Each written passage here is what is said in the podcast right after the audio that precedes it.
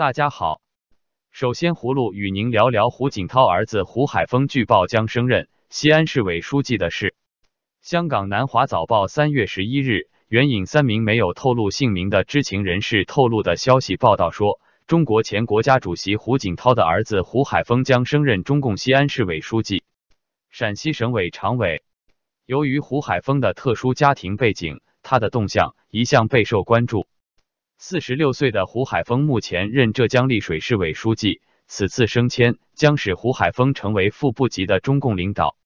政治观察人士张立凡对南华早报说：“胡海峰调任西安工作，可以被解读为习近平在面对国内外挑战的局面下，安抚胡锦涛支持者。西安是中国西北的重要经济中心，最近一场涉及违反中国国家主席习近平指示的贪腐丑闻，令一批官员。”相继下马。中国官方媒体报道说，虽然中央曾三令五申，但秦岭北路地区不断出现违规建设的别墅。陕西省省长刘国中上星期在中国的人大上说，目前已全面彻底整治了秦岭北路、西安境内违建别墅问题，拆除了一千一百多栋别墅。南华早报的报道说，调升胡海峰到西安是希望他稳定局面。这是他政治生涯的首次重要测试，如顺利通过，其仕途前景将更加看好。胡卢认为，胡锦涛的裸退为习近平掌权打下了基础，提拔胡海峰应是习近平投桃报李，说明中共政权已经形成裙带关系，走向没落。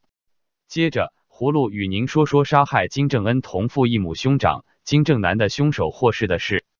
二零一七年二月，在马来西亚吉隆坡国际机场以神经毒剂毒害金正恩同父异母兄长金正男的印尼女子席地艾莎，今天遭大马高等法院当庭释放。大马检察官在法庭上要求撤销对席地艾莎的谋杀告诉，法官随即批准。不过，据了解，席地艾莎当庭获释，并不等于宣判无罪。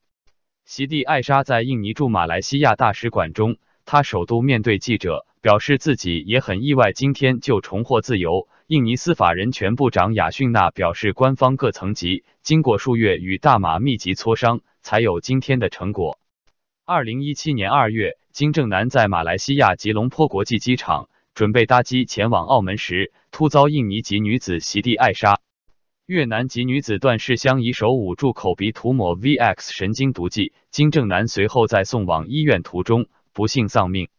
印尼官方表示，席地艾莎能够获释，其实是过去数月来印尼与马来西亚双方高层级磋商游说的成果。卫报指出，去年七月，印尼总统佐科威就曾针对席地艾莎的案件与马来西亚首相马哈的碰面商讨，此后更陆续与马来西亚检察总长汤米、警察署长等人会面。相较之下，段世香的处境就没那么幸运。检察官并未要求撤销对他的告诉，他的律师已表明不公平，并且中断今天的作证，预计十四日再度开庭审理。胡卢对马来西亚的法治感到疑惑，两国外交磋商可以改变审判结果，说明马来西亚的司法不独立。最后，胡卢与您说说纪念西藏自由抗暴六十周年活动情况。三月十日。藏人行政中央于印北达兰萨拉大成经院中为西藏抗暴日举办官方纪念仪式，内阁及议会成员、印度与各国的外国宾客以及达兰萨拉僧俗共同参加了活动。司政洛桑森格宣读内阁声明时，呼吁中共应该与达赖喇嘛尊者的特使重启藏中间的和谈，而特使也早已准备好以中间道路政策，透过和谈解决西藏问题。司政洛桑森格表示，六十年的占领和武力镇压对西藏来说持续太久了，而西藏所遭受的苦难，清楚的提醒内阁还有许多工作需要完成。他指出，为确保西藏争取自由抗争向前推进，内阁已正式宣布二零一九年为承诺年 （Year of Commitment）。他呼吁全世界热爱自由的人们承诺终止中共对西藏的压迫，并且他承诺将十四世达赖喇嘛尊者。送回拉萨布达拉宫，如同往年，官方纪念仪式结束后，游行活动开始。两千多名藏人和印度援藏人士在印度首都新德里坚德曼德示威区举行大型的抗议活动，同时在全球世界各地都举行了纪念活动。美国国会众议长的南希·佩洛西也发表抗暴日声明，他指出，美国国会将继续采取行动，直到所有藏人都能生活在和平、希望以及繁荣之中。数百藏人和原藏人士在纽约布鲁克林的卡德曼广场公园示威游行。加拿大渥太华、多伦多、蒙特利尔以及温哥华等城市的藏人协会。联合加拿大全国藏人协会共同于三月一日提前纪念五千多名来自英、德、意以及法国和瑞士等十六个国家的藏人和援藏人士，在比利时布鲁塞尔展开欧洲支持西藏的活动。